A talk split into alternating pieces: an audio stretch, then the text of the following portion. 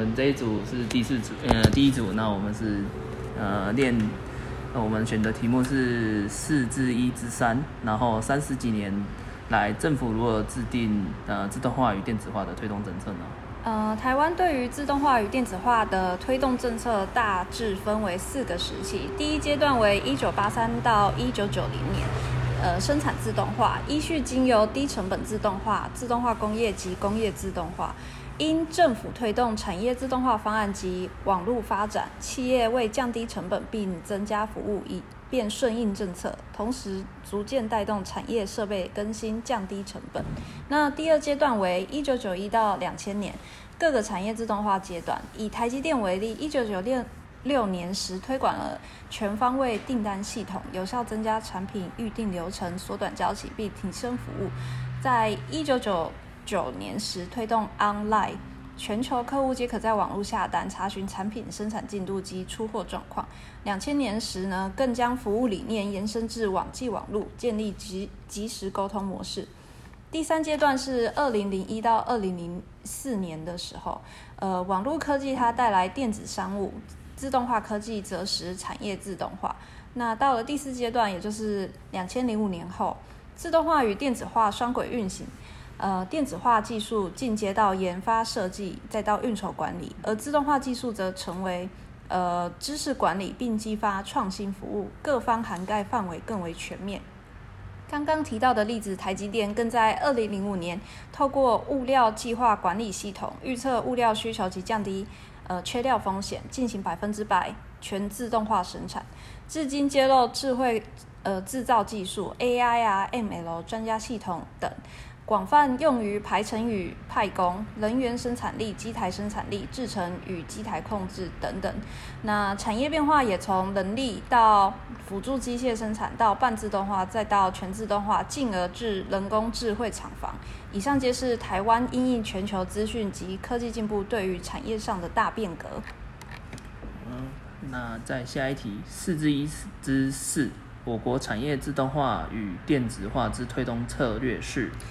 呃，由民间主导，政府辅助，主要可以分为三个层面：呃，政策推动、环境结构及产业辅导。第一个层面呢，政策推动，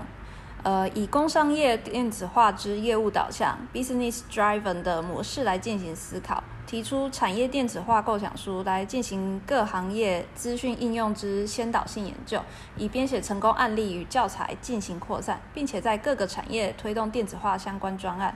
推动的过程中，技术需求与资讯系统的研发由经济部技术处之专业科来进行协调与沟通，辅导与协助厂商进行该技术与系统的研发。那第二个层面呢，是环境结构层面，因应资讯科技日新月异之发展。容易造成许多运作模式的变迁，也容易造成科技背景人才相应的不足。因此，政府需要透过技术的导入及普及，密切观察诸多新兴科技的发展与应用方向。而人才方面，则是透过实体及网络学习，养成企业电子化人才，并推动电子化人才鉴定制度，配合产业经济的实质需求，协助企业选择适用的人才。在产业电子化的环境下，